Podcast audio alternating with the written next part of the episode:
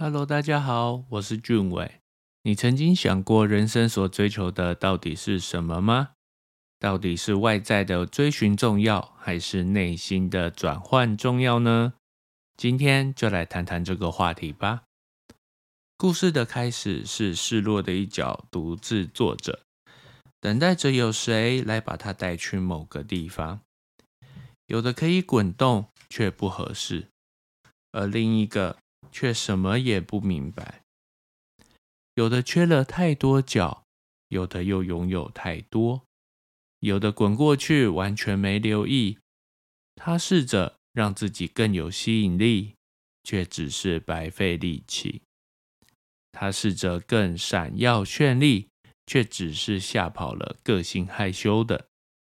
终于啊，来了一个完全合适的，他们开心的一起滚动。但是突然间，失落的一角开始长大。我不知道你竟然会长大。我也不知道啊。失落的一角说：“对方说，我要去寻找我失落的那一角，不会变大的那一角。然后有一天来了一个与众不同的。你对我有什么要求吗？”失落的一角问。对方回答：“没有。”你对我有什么需求吗？对方也回答：“没有。”你是谁呢？失落的一角问：“我是大圆满。”大圆满这么说。失落的一角说：“我想你就是我在等待的那一个。”可是我没有失落任何的一角。大圆满说：“也没有适合你的地方，真遗憾。”失落的一角说：“我还希望能和你一起滚动。”大圆满说：“你不能和我一起滚动。”不过，你也许能自己滚动，自己滚动。一个失落的一角不可能自己滚动。失落的一角说：“你试过吗？”大圆满问。“可是我有尖尖的角，我的样子天生就不适合滚动。”失落的一角说。大圆满说：“脚可以磨掉，样子也可以改变。总之啊，我得走了。”也许我们有缘还会再见。说完啊，大圆满便滚走了。失落的一角又孤单一个了。然后啊，慢慢的，他用一脚把自己撑起来，往前翻倒，再撑起来，往前倾，翻倒。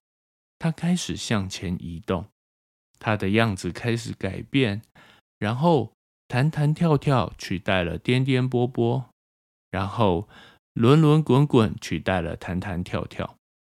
他不知道自己在哪里，但是他不在乎，他在滚动。最后，他追上了大圆满，一大一小的两个圆一起滚走了。故事到这边也就结束了。那这本《失落的一角遇见大圆满》是上一集《失落的一角》续集。我们觉得失落的一角比较像是在探讨外在的追寻，而今天所强调的故事比较像是强调内心的转换。我们一辈子会遇到相当多的人事物，受到各式各样的影响，价值观、想法和观点各有不同。我觉得啊，书中最重要的观点是自我改变的契机。